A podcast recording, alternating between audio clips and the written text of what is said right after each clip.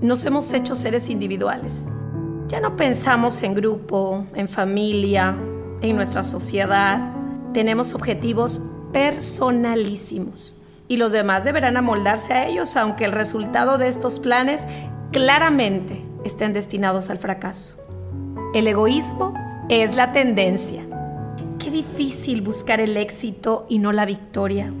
Qué costoso es para el ser humano entregarse a una vida sin una meta clara.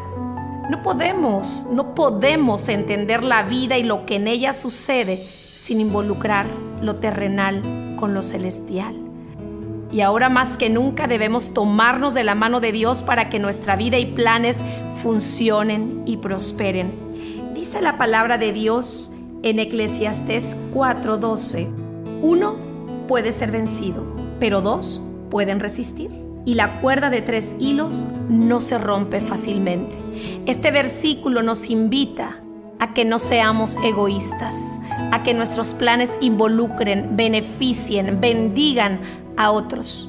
Y ese tercer hilo de este cordón se llama Jesucristo y debe estar ahí para que este nudo no se rompa. Hoy es un día maravilloso y mira lo que le dice Jesús al Padre en Juan 17, 22 y 23. La gloria que tú me diste, yo les he dado, para que sean uno, así como nosotros somos uno.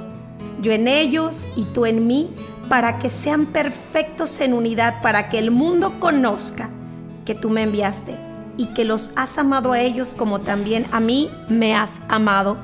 No hay victoria, no hay éxito, no hay trascendencia si no estamos tomados de la mano de Jesús. Oramos.